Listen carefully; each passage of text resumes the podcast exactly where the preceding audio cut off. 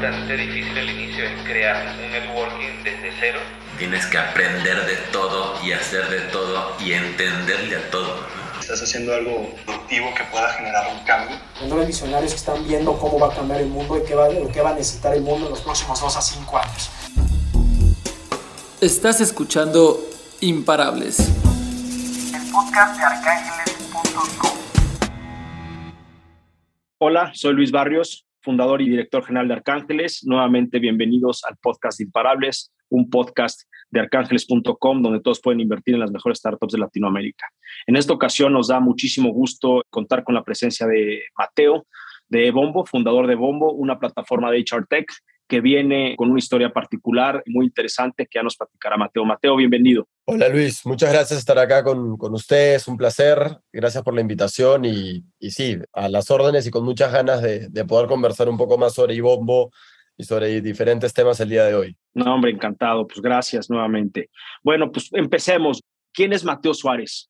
Y, y cómo se transforma eBombo de una empresa de videojuegos a una de recursos humanos. Perfecto. Bueno, me presento, soy Mateo Suárez, soy cofundador de Ibombo y CEO. Respondiendo a quién es Mateo, miren, Mateo es una persona que tiene 25 años, que tiene muchas ganas de hacer cosas que generen impacto a nivel mundial. Va desde crear empresas para crear puestos de trabajo, va desde inspirar a gente para que emprendan, va desde hacer la diferencia en Latinoamérica. Yo creo, soy fiel creyente que, que LATAM tiene, tiene mucho potencial. Creo que si es que comparas Latinoamérica con, con Estados Unidos, si es que comparas Latinoamérica con India, que recientemente viene como booming en todo el mundo de startups. Justo nosotros hemos conseguido unos inversionistas de la India recientemente.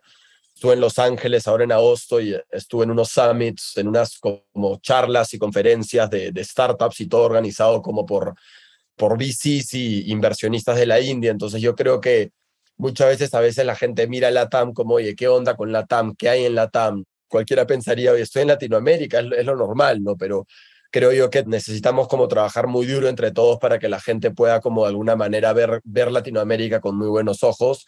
Creo mucho en la energía de Latinoamérica, en la gente de Latinoamérica. Entonces, respondiendo a Mateo, bueno, Mateo es una, una, persona que, como te comentaba, quiere inspirar, quiere generar impacto, crear oportunidades, puestos de trabajo. Y nada, la verdad, te respondiendo a tu pregunta de cómo llegamos a esto, yo antes trabajaba en el mundo de Venture Capital, trabajé en Venture Capital como un año y medio aproximadamente, y ahí me enamoré del mundo de startups. Pude revisar más de 150 startups de todo el continente, fintechs, agrotechs, edtechs, gaming, D2C, SaaS y demás. Y me enamoré y decidí renunciar ahí para, para, para iniciar con esta aventura que a Dios gracias viene creciendo bien. Y nosotros cuando empezamos el negocio empezamos siendo una plataforma de torneos de videojuegos. Así fue cuando como empezamos esto. Y literalmente empezamos a avanzar, avanzar, avanzar, avanzar y vamos a tener miles de usuarios registrados, miles de miles, más de, más de 50 mil usuarios registrados en tres meses, pero hay un problema, no, no veíamos la forma de monetizarlo, o sea, era una plataforma donde simplemente era registros, registros, registros, y yo al, al, al venir del mundo de VC era completamente consciente que, o sea, para un negocio vive de las ventas, no vive de usuarios, no vive de venture capital, vive de ventas. Lo otro, venture capital, es, es, es quizás un, un boost que, que, te ayuda como a crecer mucho más rápido, pero al final del día tu mejor escudo va a ser la venta. Entonces yo le dije a mis socios, oye, esto no está funcionando, tenemos que ver la manera de, de, de pivotear y no nos gusta rendirnos, odiamos eh, la palabra rendirse. Entonces dijimos, oye, ¿por qué no creamos una, una plataforma o por qué no lo empezamos a ofrecer con la plataforma que ya tenemos, eh, videojuegos a colaboradores de empresas, o sea, torneos de videojuegos como tal? Hicimos una prueba, nunca habíamos hecho ninguna venta B2B, o sea, venta B2B como en formato SaaS. Yo antes trabajaba en ventas, pero una venta de retail más consumo masivo, o sea, era completamente distinta. Y en menos de dos semanas nos contrata un retailer chileno que se llama Ripley, que es gigantesco, es como que yo te diga Liverpool en México. Entonces, Ripley tiene operaciones en, en Chile, Perú, Argentina, Colombia, es bien, bien grande. Nos contrata en menos de dos semanas a los tres días nos contrata la segunda empresa, tercera, cuarta, y dijimos, oye, acá hay algo. Y dijimos, oye, ¿cómo empezamos a hacer esto más inclusivo? Porque obviamente torneos de videojuegos, no todos juegan videojuegos, ¿qué onda con la gente mayor, con los hombres que no les gustan los videojuegos, las mujeres que no les gustan los videojuegos, la gente que no tiene internet? o buen internet, cómo podemos llegar a como a, a los como trabajadores, a, los como a, empresas que no sé, a la, la parte como sección de obreros, sección de administradores, a todas las secciones de una compañía. Y básicamente fue así como empezamos un poco a, fue como llegamos a esto. Y, y nada, hoy en día, bueno, Ibombo es lo que es, somos una HR Tech que tiene una empresa de, que tiene como una, una sección de, de, de, de, actividades virtuales para ayudar a las empresas a mejorar el engagement de los colaboradores e impactar en el clima y la cultura. Ya trabajamos con más de 200 compañías, entre ellas Cisco, wow. Adidas, Puma, Ripley, Saba Falabella, Mafre, BBVA, Grupo Modelo, ¿no? Y bueno, básicamente queremos, queremos comernos Latinoamérica y luego el mundo. Para crecer tu patrimonio solo hay dos opciones, crear tu empresa o ser dueño de múltiples empresas. Arcángeles.com es una plataforma que te permite invertir en las mejores startups de Latinoamérica desde 3 mil pesos para crear un portafolio diversificado para mejorar tu futuro. Entra hoy a arcángeles.com y elige entre nuestras opciones de inversión. Arcángeles.com, invierte diferente. No, buenísimo, Mateo. Muchas gracias. Digo, iniciaron operaciones en Perú, ¿no? Iniciamos eh, operaciones en Perú. ¿Y hoy dónde están? Hoy estamos en México y Perú. Y bueno, de hecho ya estamos en, iniciando unas campañas porque nos metió inversión un VC que se llama BDF Ventures, que tienen, una, tienen un algoritmo que te permite prospectar de manera automatizada. Ellos solo invierten en B2Bs y nos dieron este algoritmo y nos dijeron, oye, si tú me demuestras que con mi algoritmo tú puedes generar X reuniones al mes y esas reuniones las puedes trasladar a ventas, nosotros invertimos. Y corren este experimento como con 20 startups en simultáneo y nosotros fuimos una de las que mejor performance tuvo. Entonces, básicamente este algoritmo te permite literalmente con un clic poder estar en toda Latinoamérica. Entonces, acabamos de lanzar unas campañas en Argentina y Colombia. Todavía no tenemos ventas ahí como tal, pero ya estamos consolidados. Igual siempre se puede hacer mucho más, pero ya, ya teniendo ventas como relativamente buenas en México y Perú, pero ya lanzando las primeras campañas en Argentina y Colombia. O sea que lo que me está diciendo es que este fondo de inversión que, que, invirtió en ustedes en Estados Unidos tomó una decisión basada en datos, ¿no?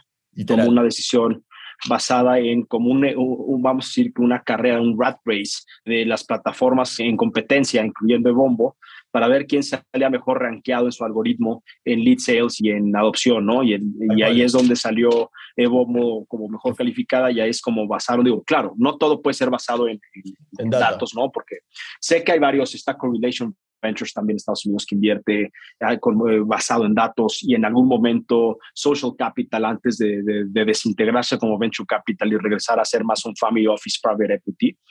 Tuvo una iniciativa en Latinoamérica también que al, al ingresarte en un sistema que ellos diseñaron y desarrollaron metiendo tus métricas automáticamente, si llegabas a ciertos niveles o a ciertos parámetros, Social Capital te soltaba un cheque de 50 mil o 100 mil dólares prácticamente en automático no questions asked, sin entrevistas. Pues era algo un poco loco, ¿no? Para el momento, pero este, al final desafortunadamente no, no, no, no, no continuaron con, con, esa iniciativa, pero me da mucho gusto saber que, pues te lo preguntaba, ¿no? Que, fue, fue una locura, de hecho, si yo te cuento la historia, yo literalmente, y como llega a ellos, lo nuestro es B2B, entonces hacemos mucho de cold email, de hecho, creo que también llega ustedes un poco por cold email. Yo soy fan del cold email, pero literalmente le mandé un correo a BDF y les dije, oye, soy Mateo, estos son mis números, me encantaría hablar con ustedes.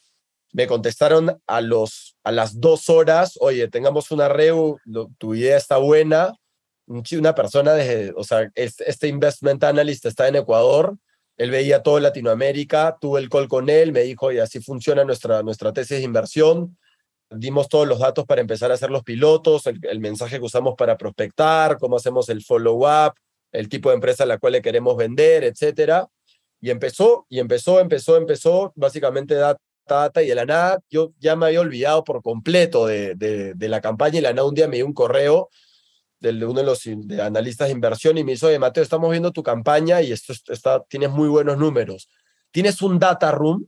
Ni siquiera me habían preguntado un data room, o sea, simplemente tienes un data room luego de un mes y medio de, de, campaña y de prospectar. Yo sí, te comparto mi data room, acá está mi PNL, mi balance sheet, proyecciones, cap table, todo. Se los mandé y me dicen, y me responde a las tres horas, cuatro horas. Oye, ¿te puedes reunir la próxima semana con, con el managing partner? Yo sí, pues juntémonos de una. Y entro en la REU, entra el managing partner, no me había conocido, me mira y me dice, hola, ¿qué tal? Soy no X persona, estoy, hemos decidido invertir. y yo, ¿qué, qué loco, ¿me entiendes? Y, y una locura. Claro. Y, y básicamente, o sea, es, fue en data, ¿me entiendes? Fue data y, y bueno, ya después, o sea, ellos, yo después ya conocía a Nacho, que es el, que es el CEO de, de todo el grupo, porque es una empresa que tiene varias cosas, o sea, es una empresa gigantesca. Ya lo conocí en San Francisco y son unos cracks, la verdad es que son un inversión, inversionistas que nos están en- añadiendo mucho valor y, y estamos muy contentos con ellos. No, buenísimo, Mateo. Digo, me encanta. Digo, al final creo que yo también soy. Digo, tuviste un factor suerte también ahí un poco, ¿no? Porque no todos, no todos los founders se tropiezan con, con inversionistas ágiles, agresivos y dinámicos como el que encontraste. Y bueno, ahora sí que este, también no todos los inversionistas invierten en e-bombos. Entonces creo que tú corriste esa gran suerte de que ese matchmaking o, ese Tinder like approach se dio eh, muy sinérgico y pues me da mucho gusto por ustedes, ¿no? Y también te agradezco el hacer así de agresivo y de bold, ¿no? De blunt eh, eh, con tus cold emails, ¿no? Este, y contactarnos así en directo sin buscar, ¿no? Una llamada en frío sin buscar una, una referencia más cálida. Yo también soy eh, bastante usuario del, de, de LinkedIn en, en, en aspectos de hola, soy Luis y me presento y hago esto, en vez de estar buscando siempre el cold lead email y, y, lo muy tradicional americano del politically correct y busca el double intro y el double opt-in, sí. que en algunos casos creo que sí es este, sí, muy válido y muy respetable y muy necesario, pero hay en otras situaciones y en otras circunstancias en las que también en nuestra cultura latinoamericana es más de base en directo, ¿no? No es de me espero a que alguien me introduzca para sentirme bien recibido, no es claro. tan sencillo. Si bien también tenemos nosotros una cualidad muy negativa en Latinoamérica, ¿no? El no saber decir que no, que eso también es algo que, que, es un tendón de Aquiles que tenemos nosotros, a diferencia de los americanos y europeos, que para ellos es muy, muy, muy, muy sencillo y muy fácil decir que no, lo cual me parece también muy inteligente y muy respetuoso, ¿no? Entonces, como que tienes de las dos partes, ¿no? Pero en nuestro caso yo también me encanta hacer ese tipo de, de, de, acercamientos en frío y lo único que sí le digo a la audiencia es aprendamos a decir que no más rápido como latinos, ¿no? Y así dejar de hacer perder el tiempo de los demás y de nosotros mismos, ¿no? El típico, el déjame lo reviso y te aviso luego, te aviso este, en un par de días y te aviso y te aviso y solo te nada más están pateando la lata y pateando el bote y empujando el tiempo, pero nunca se termina de decidir porque no sabemos decir que no, porque nos cuesta mucho trabajo dejar ir y soltar las cosas, ¿no? Y eso no sé si venga de un arraigo familiar de, de, de, de generacional y, y de, pues, de nuestra cultura, ¿no? En que pues somos muy apegados a las cosas también como, como, como latinos, pero en fin, entrando en tema, ¿no? Este... También, Luis, ahí discúlpame que te interrumpa, pero también quería contarte algo porque la ronda fue un poco peculiar que fue un mix entre cold emails y, y, intros. Nos metió plata un VC de Los Ángeles que se llama Expert Dojo. Y literalmente Expert Dojo un día agarra y no, o sea, ya es una inversión, o sea, Estados Unidos obviamente es mucho más grande y un día me dicen, oye, Mateo, sé que estás levantando, sé que estás en fundraising mode, aplica, aplica este VC. Este VC tiene un, también un formato un poco peculiar al momento de invertir que te hacen, te hacen un test psicológico y de hecho ellos nos metieron 100 mil dólares. Te hacen un test psicológico y si es que y tienen, hay cuatro cuadrantes. Y si es que tú sales en el cuadrante que ellos están buscando, ellos invierten en ti. Y te hacen preguntas locas. O sea, te hacen preguntas como, por ejemplo, si es que tú sabes que tu, un familiar tuyo está a punto de morirse y tienes que robarte una medicina, ¿te la robarías? ¿Sí o no?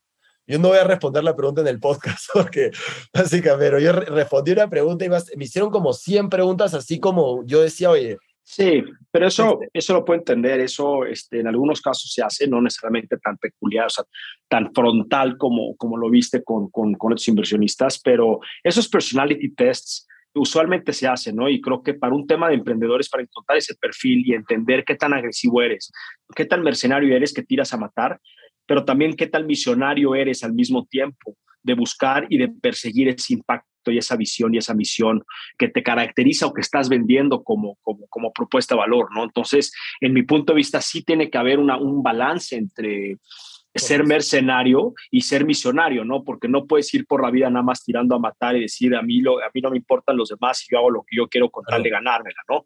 Y por otro lado, tienes que ser también un, un, un misionario, decir, no me dejo caer este, eh, hasta no cumplir con mi misión, me explico, porque al final de todo, pues un emprendedor fracasa cuando se, da, pues, se da por vencido. Y, y ahí es donde pues, estás buscando justamente esa resiliencia y esa personalidad del fundador de que sí va a hacer todo lo que está a su alcance para poder resolver un problema, como es la pregunta que te hicieron de robarías o un, un medicamento cuando tienes un familiar en el lecho de muerte, vamos, pero, pero que yo mi respuesta, yo abiertamente lo diría, yo sí, sí lo haría, ¿no? Y después regresaría a pedir perdón, me explicó, pero este, también en el Yo- emprendimiento... Yo también puse, yo, yo también puse que sí lo haría. me explico, entonces no es- no, creo que cualquiera lo, lo haría, ¿no? Y también es muy difícil juzgar a una persona ante esas circunstancias, juzgarlo cuando a ti no te ha sucedido algo de esa, de, de esa dimensión, ¿me explico? Entonces, pero sí, lo que puedo yo relacionar eso con el emprendimiento es que en el emprendimiento pues, hay veces que no se pregunta, ¿no? No se pide permiso y hay que ser este, hipermercenarios. ¿Por qué? Porque no tienes nada que perder. En un principio vas en contra de un incumbente, de un incumbent, que está medio asentado en su trono pensando que no puede ser corrompido, disruptivo, y pues el emprendedor aventurero viene aquí justamente a hacer esa destrucción creativa de sus modelos de negocio, demostrando que se pueden hacer mejor las cosas y poner el ejemplo. ¿Para qué? Para cumplir con una misión y poder generar mayor abundancia y generar mayor impacto y progreso en la sociedad, ¿no? Y creo que es lo que mucho hace falta en Latinoamérica y es mucho la visión y, la, y, la, y el espíritu de Arcángeles visto desde otro ángulo, más, eh, más en el tema de acelerar inversionistas, porque en la medida en que podamos ayudar a más inversionistas, poder movilizar capital a, las startups y los e-bombos de este mundo y de esta región, con emprendedores como tú, con, con ese sentido misionario, pero también con esa actitud mercenaria para, para ganar la carrera y ganar la batalla a toda cuesta, sin perder de vista justamente esa misión, es poder realmente crear abundancia, porque entre más capital podamos movilizar y más personas tengan acceso a poder invertir en, en soluciones creativas que destruyen el status quo o que destruyen lo, lo, existente de una manera creativa para mejor y para bien, pues estamos dando mayor accesibilidad a la población a que pueda tratarse, pueda vivir mejor. Y en tu caso, como Evobo, pues claramente tener una, una, una fuerza laboral mucho más motivada en un ambiente eh, eh, más remoto, que estamos que, cayendo en una tendencia que justamente vamos a entrar en ese tema, ¿no? Hablando más de, de, de bombo y de la industria, del futuro del trabajo, ¿no? Y cómo hoy, pues más o menos puedo decirte cifras de México y tú me las confirmarás con Perú y Latinoamérica, ¿no? Pero aproximadamente el 30% de las empresas en México ya adoptaron una, una, dinámica del trabajo flexible, ¿no? El trabajo remoto, en donde no necesariamente toda la plantilla trabaja remotamente, pero sí permite el trabajo flexible, ¿no? Y ahí es donde creo que entra Ebombo en esa situación, ¿no? Entonces cuéntanos un poco más sobre cómo Ebombo viene a resolver una de las de, los factores y de los dolores que el futuro del trabajo causa, en este, bueno, más bien que el, que el trabajo flexible causa de problemas a una institución, una organización, una empresa para mantener motivados y enganchados a sus colaboradores, a sus trabajadores, en esta nueva realidad que vivimos de trabajar remotamente, ¿no? Mira, en realidad siempre he escuchado, ¿no? Como, o sea, de, de, gente que, por ejemplo, viene haciendo como cosas con fintech, ¿no? Y dicen, este, oye, Luis, eh, no sé, yo vengo a picharte fintech porque, no sé, en Latinoamérica hay pues, 300 millones de, o, por poner, o 100 millones de personas no bancarizadas, entonces la oportunidad es gigantesca, ¿no? Pero entonces yo también ahora te, o sea, yo parto de la pregunta y la premisa de decirte, oye. Sí, son como 300. Sí, son como 300. ¿no? Entonces, este, es como, oye, ¿cuántas personas están renunciando hoy en día? ¿Cuál es la tasa de rotación? ¿Cuántas personas no encuentran un buen trabajo? ¿Cuántas personas están desempleadas? ¿Cuántas personas sufren de, de, de cosas mentales en el trabajo? ¿Sufren de sobreestrés, horas extras? Hay literalmente detalles que van a hacer que el ambiente de tu trabajo sea sano, sea limpio, sea ordenado, la gente esté contenta, la gente esté dispuesta a matar por la empresa. Por ponerte un ejemplo súper cercano, o sea, una startup, ¿no? O sea, tú cómo le explicas, o sea, cómo, cómo mantienes motivado a una persona, ¿ok? Que literalmente, o sea, en una startup que literalmente está empezando, o cómo mantienes motivado a una persona que tiene 3.000, 4.000 colaboradores a que quiera seguir creciendo dentro de la compañía. Entonces, justamente ahí entra Ibombo, ¿no? O sea, y nos dimos cuenta que literalmente esto era un problema porque cuando ofrecíamos lo que queríamos venderle a las empresas, veíamos los ojos de estos HR, man HR managers, HR analysts, que o sea, necesitan productos donde justamente puedan tener un buen engagement de los colaboradores, puedan hacer que la gente esté contenta, puede hacer que la gente pueda trabajar de diferentes partes del mundo. Eso que tú dices de 30% hoy en día en México está flexible. Al momento de trabajar. En Estados Unidos también es un monto similar y Estados Unidos tiene más de 400 millones de habitantes. Creo que el año pasado hubieron como aproximadamente el, el 30% de la fuerza laboral de Estados Unidos tuvo un esquema de trabajo remoto. Si es que tú piensas que hoy en día, esto, también lo dije en un podcast que tú, que hace un tiempo, yo estoy de la idea que hay que ir adecuándonos a las normalidades, a las tendencias y demás. Entonces, si es que tú hoy día quieres, quieres mantenerte competente en tu trabajo, quieres que tu empresa se sea competitiva en todos los aspectos, creo que te tienes que adaptar a estas nuevas normalidades donde justamente es, oye, trabaja donde quieras o ven a la oficina una vez a la semana, ven a la oficina dos veces a la semana, trabaja desde casa, trabaja en Colombia si quieres. Hoy en día, por ejemplo, Ibombo tiene gente en Colombia, tiene gente en Venezuela, tiene gente en Argentina, tiene gente en México, tiene gente en Perú, ¿me entiendes? Entonces, nosotros hemos montado una empresa de manera remota, lo cual es una locura. O sea, y es una empresa que vende miles de miles de dólares. Acabamos de levantar 700 mil dólares, me explico. Y hemos levantado esto de manera remota. Eso tú, o sea, hace un año tú, o sea, era inimaginable. Marzo del 2020, o sea, que es remoto, ¿me entiendes? Entonces, Claro. yo creo que sí, o sea, Ibombo está para quedarse. Todavía hay muchos productos los cuales queremos seguir añadiendo. Y justamente este, este algoritmo de BDF que me permite tener muchas reuniones a la semana de nuevos negocios con empresas, los primeros 5, 8 minutos, yo lo único que le hago, lo único que hago al cliente es preguntarle cuáles son los pains que tienes y qué necesitas hoy en día. Literalmente, si es que Claro. veo un patrón, tomo nota y eso, eso meto producto. Pero hablando particularmente de Ibombo, ¿qué beneficio le da una empresa? Vamos, ¿no? O sea, realmente cuál es la propuesta de valor de Ibombo en su plataforma, ¿no? Para justamente hablar de ese engagement y hablar de, ese, de esa colaboración remota entre colaboradores o empleados de, de dichas compañías para mantener esa productividad y ese crecimiento profesional. Hoy en día, Ibombo, tú tienes más de 20 experiencias y actividades virtuales dentro de la plataforma. Puedes hacer onboardings, puedes hacer entrenamientos, puedes jugar juegos. Acabamos de lanzar una nueva funcionalidad que es en el Mundial de Fútbol, ahora Qatar 2022, una quiniela. Entonces nos dimos cuenta que todas las empresas querían su quiniela y literalmente era añadir una actividad virtual más a la plataforma. Entonces tú con todas estas cosas que tienes, onboardings, entrenamientos, trivias, encuestas, estamos ahorita lanzando, la- ya tenemos la encuesta del formato MVP, entonces tienes como todas estas actividades en un solo lugar que permite a las empresas justamente como mejorar el engagement de los colaboradores y tienes data. Tienes data cada vez que tú haces una actividad, puedes hacer una pregunta, ¿estás contento en la empresa? Puedes hacer, hace- lanzas una, capacitación, puedes medir, no sé, lanzas 10 preguntas y puedes medir qué colaboradores respondieron las preguntas de manera correcta, me explico, o sea, por ejemplo, justo ahora estamos trabajando con un retailer peruano muy, muy grande, es como una especie de Radio Shack, y estamos haciendo una capacitación a todos los vendedores de especificaciones de productos. Por ejemplo, la, la impresora Epson 2000, ¿cuántas impresoras, cuántas veces puede imprimir o cuántas hojas puede imprimir, a cuánta velocidad? Entonces, literalmente la persona entra, arma su onboarding, arma su trivia, lanza esto de manera en vivo para, no sé, 500 colaboradores o 500 vendedores en todos los retailers a nivel nacional. ¿Me explico? Por ejemplo, el día miércoles hemos hecho un bingo desde la plataforma de Ibombo para un bingo y han entrado para un, para un call center, han entrado 1.500 colaboradores a jugar un bingo a tiempo real. ¿Entiendes?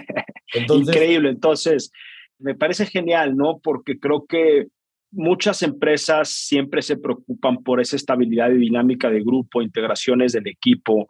Si bien es importante este, mencionar que, que una compañía no es un club social, vamos, ¿no? O sea, que no se confunda la gente que tú vas a trabajar a un club social y a hacer amigos, para nada. O sea, se, eh, a se hace- tienes que hacer que vas a trabajar y ahí sí, en estricto sentido, a, a ganarte el sueldo, ¿no? Y a crecer las compañías, y ayudar a crecer compañías, ¿no? Pero en, en estrictos, pero también se vale eh, eh, desarrollar ese compañerismo entre los mismos colaboradores que se conozcan en diferentes áreas para ya provocar y propiciar esa productividad en el, en- en el trabajo, el día al día. Y hoy más que viviendo remoto, con a veces las cámaras apagadas, que si el internet no me funcionó, que no me puede conectar, es tan fácil eh, antes era más complicado pararte de una reunión porque pues, todo el mundo te veía salir de, la sala, ¿me explico? Aquí es muy sencillo picar un botón y decir, ups, este, eh, error de dedo, este, se me picó, se me acabó la pila, eh, cualquier cosa, es mucho más fácil disculparte, ¿no? Entonces, mantener esa fuerza laboral dinámica y engaged es muy complicada y es ahí donde, donde me encanta el modelo de Ibombo porque creo que ayuda mucho a estas empresas a poder mantener esas dinámicas de grupo y, aún más estas compañías, hablas de startups, ¿no? Y aquí siempre hablamos de startups, son, son, son empresas que empiezan a tener fuerzas laborales en todas partes del mundo, ¿no? Remotas no necesariamente flexibles en una misma ciudad, sino remotas, en donde nunca van a pisar una oficina y un headquarter, vamos, ¿no? O, difícilmente. Entonces, ¿cómo le haces justamente para mantener integración a este equipo, no? Yo recuerdo muy bien, yo creo que de las primeras startups, el, el, mejor ejemplo que existe de un remote working, y de ahí creo que se basan la teoría del remote working, y ellos escriben un libro, son los founders de Basecamp y Basecamp crearon una empresa donde siempre eh, es un CRM, ¿no? Pero este, la empresa, la startup, creo que levantó muy poco capital y es una empresa muy grande, donde los, los mismos socios... digital ellos, creo. Sí, y, y, bueno, y son un, son un equipo relativamente chico, pequeño, pero remoto siempre, queriendo atraer el mejor talento de la mejor parte del mundo. Me explico, creo que ese es el espíritu de remote working, es justamente decir, es que yo ya no voy a contratar un pool de personas en mi, eh, a tratar de pelearme por el mejor talento en mi ciudad. Voy a pelearme por el mejor talento a nivel global. ¿no? Y a ese le tengo que incentivar, le tengo que dar las prestaciones. Entonces ya existen hoy en el Future of Work N soluciones que para pagar nóminas, que para pagar este, este seguros, prestaciones, en este caso, iBombo pues está dando el tema de integración de equipo y de dinámicas sociales, interactivas, digitales que permiten justamente mantener o, asimilar lo más posible esa interacción humana personal en el mundo real, pero en un mundo virtual que eventualmente puede crecer un metaverso, que ahorita entraremos en ese, en ese tema.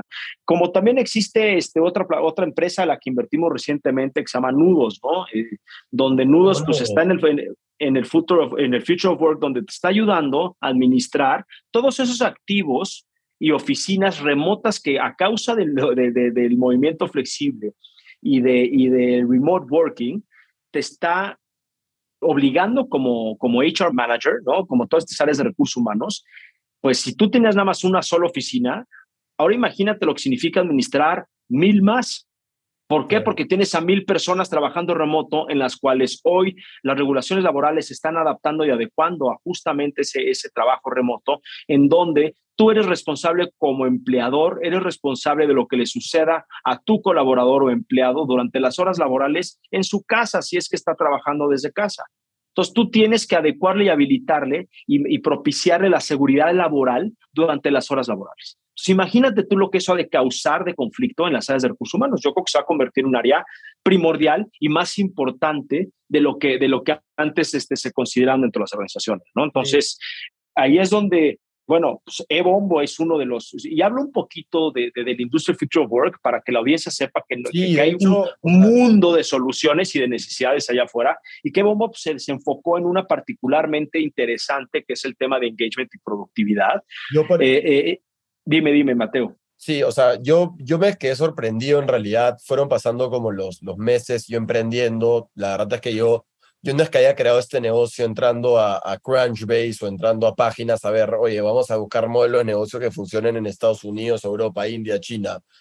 Fue una intuición, y esto creo que funciona y, y, lo comenzamos. O sea, sí fue como, en, de cierto grado, como innovador, no fue como tan como copy-paste, que, ojo, te puede funcionar bastante bien. Pero yo me sorprendí porque fueron pasando los meses y la nada un día un amigo mío, que es un crack, que, está trabajando en, en, en, en Class Dojo, que es un unicorn, es una EdTech, está trabajando desde México para San Francisco, me dice, oye, mira esta empresa. Y entro a la empresa, era una empresa que se llama Mystery. Y entro a la empresa y la nada, y esto, esto fue en enero, febrero, acá hacen algo muy similar a Ibombo, son de Seattle, Estados Unidos, Seattle, USA. Acaban de levantar 18 millones de dólares a 100 millones de dólares de valorización y la ronda fue liderada por Greylock. Greylock fue creo que el cuarto, quinto inversionista de todo Facebook. ¿Me entiendes? O sea, bueno, Greylock este, es un gran fondo y uno de sus GPs y founders de ese fondo es, es nada más y nada menos que Reid Hoffman, fundador de LinkedIn, ¿me explicó? Literal, y yo, yo vi esto y dije, wow, ¿me entiendes? Y dije, oye, Mystery, esto, o sea, tan locos no estábamos. Estamos haciendo algo, algo claro. muy parecido a alguien que acaba de levantar 18 millones de dólares de Greylock. Y, y le bueno, mandó, para allá llegarás. Y ahí voy a llegar. Vamos a llegar. No, y, le mandó, eh, pero... y le mandó un cold email al, al, CEO y le dijo, oye, por si acaso estoy haciendo lo mismo que ustedes en la TAM, al CEO de Grey lo cojo, no de Mystery. Uh -huh. Y me dijo, Mateo, qué interesante, los tenemos en el radar, estamos en la misma página porque estamos, tenemos la misma visión de- Claro. de hacia, dónde va, hacia dónde va esto, ¿no? que es el futuro del trabajo. Lo que pasa es que si Greylock trae la influencia fuerte de, de- de LinkedIn, ¿no? Que fue de las primeras, bueno, la primera red social para un ambiente Ajá. de negocios más profesional y hoy sigue siendo muy fuerte y hoy, hoy para mí es de mis redes preferidas. La amo también, por, sí. por el tipo de conexiones que puedes hacer. Claramente tiene un protocolo y un código de comportamiento importante y diferente a muchas otras redes sociales, que si te comportas como en otras redes sociales, realmente no llegas muy lejos en LinkedIn, Claro, ¿no? claro. Pero pues claramente con esa influencia no me puedo imaginar que parte de su tesis está en el futuro del trabajo y el futuro de cómo impulsar a los profesionales de este mundo, el gig economy, el trabajo remoto, todos estos marketplaces de intercambio de, de talento, plataformas de comunicación, como puede ser un Zoom, eh, eh, en fin, me explicó. Entonces, claramente yo que vas por buen camino ahí y creo que es, es muy inteligente tu parte en mantener esas relaciones, ir for- formando y forjando esas, esas relaciones desde antes para cuando llegues a un cierto nivel, ellos ya te tengan, como bien dijiste, en el radar, pero no tanto en el radar, sino te tengan realmente en un ambiente más familiar, no en el radar, para que cuando estés listo puedas levantar una siguiente ronda a los niveles de capital que ellos este, normalmente este, invierten. Pero para ellos yo creo que Latinoamérica digo, es un mercado enorme, entonces cuéntanos un poco este, cómo vas en tracción al día de hoy, o sea, cuántos clientes tienes. Eh, Nosotros la- lanzamos el año pasado, el primer año hicimos 450 mil dólares en ventas, fue el primer año de, de- de- de operaciones de Ibombo como tal, eh, luego del pivot que fue como en noviembre del 2020, pero lanzamos oficialmente en enero 2021, cerramos ese año con 450 mil dólares, eh, este año estamos haciendo push para llegar a un millón de dólares en ventas, que sería como 2.2x year over year growth. Eso es lo que estamos apuntando y estamos trabajando duro para poder llegar a esa meta hemos levantado una ronda, de hecho la ronda ya está al 95% cerrada, hemos levantado 715 mil dólares de inversionistas tops, nos metió plata un chico que es, es- eso fue una locura, que lo conocí en San Francisco ahora en agosto, que se llama Aman Vergi. Aman fue vicepresidente de finanzas de, de, de PayPal previo al IPO. O sea, trabajó con Elon Musk y con Peter Thiel. De hecho, el otro día estuve hablando con él y me dijo, le dijo, oye, ¿qué tal tu fin de semana? Ah, bien, estuve en... el- y, y Reed Hoffman, porque Y todos sí. esos son del, eh, Sí, todos esos son del PayPal PayPal Mafia. Mafia, ¿no? Sí, sí, y me dijo, este, bien, bien, em, estuve, en, estuve el otro día, el fin de semana, eh, por el aniversario 20 del IPO de PayPal y estuve con Elon y con, y con Peter. Y yo, o sea, como, como, Ya. si fuera pan- como si fuera un pan de cada día, ¿me entiendes? Luego de eso se fue a hacer, fue CFO de eBay, de toda la sección de Ya. Norteamérica, y básicamente ha fundado este fondo con Dave McClure, que fue el fundador de 500 Startups. Entonces tenemos... Otro PayPal Mafia. No, buenísimo. entonces tenemos estas dos personas eh, dentro, de nuestro, de- dentro de nuestra red de inversionistas para Ibombo. Entonces hemos levantado más de 700 mil dólares y ellos son algunos de ellos. Entonces ahí vamos trabajando duro. Pues solo queda Arcángeles, ¿no? Y ese es el última, el última pizcacha que queda para cerrar tu ronda, que Sí. este, bueno, que nos diste oportunidad de darnos un, un pedacito adicional de tu ronda para que tuviéramos la oportunidad de, de invitar a más personas a formar feliz parte de esta vida. historia. Entonces, córranle, este, bueno, esta audiencia y los que nos están escuchando, pues quieren conocer más de Ibombo en temas de tracción eh, pro- profunda y de, y de modelo de negocio más profundo y quién es su equipo y, todo eso, pues arcángeles.com, ahí está toda la información y anímese a coinvertir con nosotros y movilizar capital ahí bombo para mejorar las condiciones del trabajo remoto en Latinoamérica, ¿no? Entonces, yéndonos ya para ir este, concluyendo, mi querido Mateo, me encantaría conocer de tu parte, bueno, platicarnos, que nos digas rápidamente cómo está conformado tu equipo y después entramos a una, a una, a una última pregunta que me gustaría hacerte. Profesionaliza tu negocio a una fracción del costo.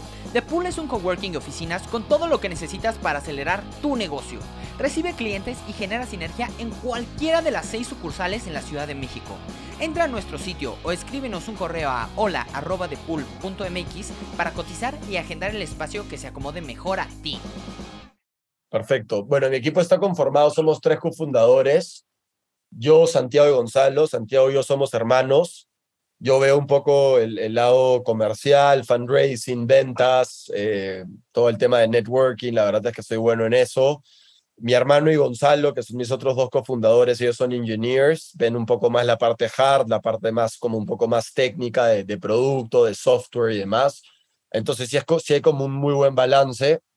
Estos son los tres cofundadores. Santiago y yo nos conocemos porque, bueno, somos hermanos. Y a Gonzalo lo conocí porque trabajamos juntos en una empresa que vendía productos orgánicos y ahí básicamente nos conocimos y dijimos, oye, esto está genial, hay que emprender, hay que crear y básicamente le pasé la voz para crear esto, le presenté a mi hermano y, y estamos acá ya trabajando juntos ya desde el 2020 prácticamente, pero ya con esta idea desde, desde el 2021. Así que nada, eso es un poco sobre el equipo, ya somos cerca de 40 personas en el negocio, tenemos bien. áreas de tech, producto, ventas, customer success, HR, finance, entonces ya sí tenemos como, ya está como algo, algo como consolidado en cuanto a áreas, pero, pero con muchas ganas de, de seguir creciendo esto y literalmente llegar a la luna. ¿Y cuál es el tráiler de Ibombo 2.0, de la película de Ibombo versión 2? ¿Hacia dónde está yendo Ibombo? ¿Qué visión estás teniendo? Y, y si cabe Ibombo dentro de las tendencias del metaverso. Sí. Es una buena pregunta lo del metaverso. La verdad es que me, me lo han preguntado antes muchísimas veces, pero yo creo que el tráiler de la, de, la, de la película 2.0, yo creo que está, está, te soy sincero, en todo Estados Unidos y todo Latinoamérica. Eso es un poco lo que yo, la verdad es que yo cada vez que voy a Estados Unidos, o veo, veo Estados Unidos y mira, para que te des una idea y te tiro unos datos, ¿ya? Nosotros le vendemos empresas que tienen 20 colaboradores o más, ¿vale? Nosotros hemos extraído esta data de LinkedIn Sales Navigator, que es donde prospectamos bastante a, a posibles clientes. En toda Latinoamérica, Brasil, México, Argentina, Chile, Perú, Colombia, Ecuador, Uruguay, Paraguay, Bolivia, etcétera, hay en toda Latinoamérica hay aproximadamente 600.000 empresas con más de 20 colaboradores. En toda Latinoamérica, incluyendo incluso Costa Rica, Centroamérica, o sea, todo. Solamente Estados Unidos tiene 3.5 millones de empresas con más de 20 colaboradores. Entonces, o sea, y obviamente son tickets como mayores, me explico. Entonces, o sea, tú ahí te das cuenta que, o sea, toda Latinoamérica es mucho más chico que todo Estados Unidos, ¿me entiendes? Entonces, para, Pero- nuestro modelo, ¿no?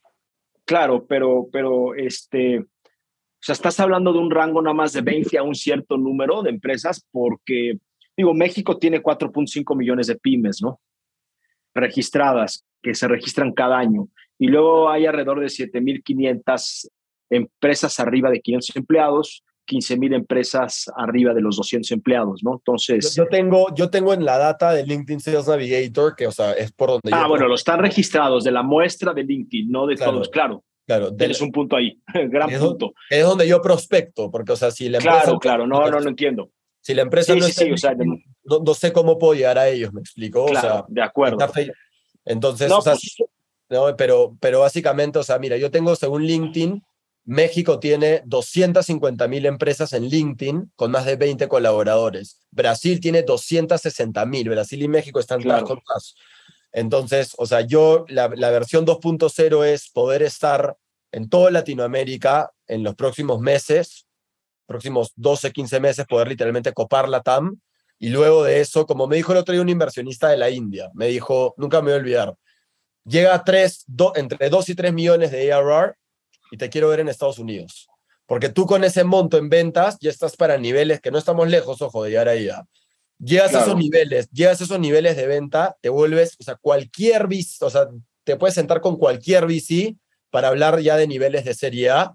Y con ese monto que tienes en ventas, que tienes un respaldo con márgenes brutos altos, gross margins altos, con ese monto en venta y con un respaldo de un VC detrás, estás listo para Estados Unidos. Entonces, Claro. eso es como yo lo veo un poco. Y respondiéndote a lo, a lo, a lo del metaverso, en un momento, de hecho, tuvimos en cómo estábamos de alguna manera. Yo creo que el metaverso va a llegar. De hecho, el otro día escuché un, un podcast de un chico mexicano que él dijo, para mí el metaverso ya está, o sea, porque tú o sea, estás hablando que estás en tu pantalla del celular todo el día, ¿me entiendes? O sea, ya, o sea, tú hoy, hoy en día puedes entrar a ver en Instagram cuántos minutos estás en, en Instagram al día, o sea, yo creo que la, o sea, la tasa promedio que será una hora, o sea, estás todo, a eso añádele WhatsApp, Más. añádele LinkedIn, añádele TikTok, añádele Notion, añádele HubSpot, o sea, son herramientas, entonces, yo creo que, o sea, ya estamos. México-. México, México trae estadísticas igual Brasil muy cercanas alrededor de unas cinco horas al día. Estamos pegados a una pantalla, ¿no? Como sociedad, ¿no? Y de acuerdo contigo, el metaverso en estricto sentido, pues está en una versión más dos dimensiones, no está en 3D todavía, no está este, suficientemente en 3D, está, está creciendo, pero claramente sí le veo, este, o sea, no me digas que Ibombo, cuando sea más mainstream el tema de los metaversos, no va a tener Ibombo eh, una presencia en algún foro, digo, con una tecnología más tridimensional, con unos gráficos de primer mundo, en donde eh, vas a permitir que tus clientes en el SaaS, en este software as a service, ¿no? Eh, pueda yo como colaborador de una empresa subir, crear mi avatar, cambiarme de ropa, ponerme un, un traje, una corbata porque estoy yendo a un evento dentro de Bombo, a un cóctel, este, corporativo, vamos, ¿no? Y el día de mañana, pues para jugar bingo me, vestí diferente. Y se juega un ambiente híbrido, ya no sé si sea 2.5 3, o 3.0, ¿no? Un Web 3, 2.5, un Web 3, pero yo sí le veo este, capacidad de que Bombo yo también. Eh, eh, naturalmente migre para allá, ¿no? Pero no es el momento. Cuando abrimos la ronda de inversión, de hecho, obviamente cuando tú, armes un, cuando tú armas una ronda, tienes que hablar de la visión, ¿me explico? Tienes que hablar de dónde te ves, tienes que hablar del producto, tienes que hablar de los milestones que vas a llegar con, la, con el capital que estás levantando. Y de hecho, en un momento en, en el pitch poníamos Web3, ¿me entiendes? Pero, o sea, creo yo que al principio como mareábamos un poco, ¿no? De hecho, claro, es un buzzword. O sea, es, es, como la gente, oye, pero Web3, o sea, entonces dijimos, oye, hagamos el pitch un poco más lean, como keep it simple, y, o sea, ya al final del día, o sea, nada mejor que decir, o sea, que decir esto ya con, con ventas. Yo creo que si voy donde un VC le digo, oye, tengo 3 millones de ARR, quiero hacer un poco del, del, quiero hacer un poco de metaverse, es como que te creo, ¿me entiendes? Entonces, claro. en, ese, momento nos estamos en 20 mil dólares. Porque ya tengo las audiencias suficientes. De, de, acuerdo contigo, muchos emprendedores luego se montan en, en, el, en ciertos trenes, ¿no? En vagones de un tren que va eh, todavía a, paso lento y que todavía no sabe el destino en dónde va a parar ese Mira tema, ¿no? como puede ser el tema de Web, Web 3, el tema del blockchain, tokenización, todavía hay muchísimas lagunas regulatorias, muchísimas lagunas legales, muchísimas lagunas de, de concepto, producto, todo el tema de tokenización, todo el tema de Web 3, todo el tema de metaversos, hay un sinnúmero de necesidades que tienen que eh, eh resolverse ¿no? en, en, los layers. vamos a decir que el, el layer de infraestructura ya está creado en estricto sentido, se están haciendo mejoras en protocolos y todo, pero todo el layer de producto y servicio, encriptación, wallets, quitar las fricciones de que no tengas cold wallets para guardar tu llave privada o pública. Y no me quiero meter en complejidades, ¿no? Pero todo el tema de robo de identidad, que te roben tu avatar, que te roben toda tu persona, etcétera, etcétera. Hay muchísimas cosas que no están resueltas como para decir, ya me voy al metaverso porque ese es mi pitch principal para poder levantar capital cuando apenas estás empezando. Está bien que lo menciones como un, by the way, voy a llegar a este, la intención es ir pensando, no, no perder de vista esta tendencia, pero hoy es enfocarse y por eso te hice la pregunta, ¿no? Y que ahí demuestra el que hoy tu enfoque está en, a ver, si no pierdo de vista el metaverso, que es lo que yo, yo interpreto tu respuesta, podrá ser que la, la, la película número 3, la versión 3 de Bombo esté ya en el metaverso, pero la 2 no está ni cerca el metaverso, no lo perdemos de vista, porque nuestro enfoque principal es incrementar tracción, generar mayor escalabilidad y tener mayor presencia regional en todo, en toda América, ¿no? Sí. Este, Norteamérica y Latinoamérica. ¿no? Sí, Entonces, sí, pues me encanta, me encanta esa visión, este, mi querido Mateo. Y finalmente, ¿qué te hace imparable a ti? No, es una bonita pregunta. La verdad es que lo que me hace imparable a mí es que, o sea, lo, lo, lo quiero demasiado, ¿me entiendes? Lo quiero mucho y voy, a decir como un, lo voy a decir como una oración en inglés, I want it so bad, ¿me entiendes? O sea, quiero, quiero literalmente, mira, cuando yo empecé a emprender era joven, recuerdo que mi, mi madre me dijo, me ofrecieron un trabajo en el Citibank, me contrataron, vente a trabajar al Citibank y mi mamá me dijo, oye, obviamente vas a tomar el trabajo, ¿no? yo le dije, no, me quiero ir a emprender, ¿me entiendes? Y me dijo, ¿qué? ¿Que estás loco? ¿Cómo te vas a ir a emprender? Que no sé qué.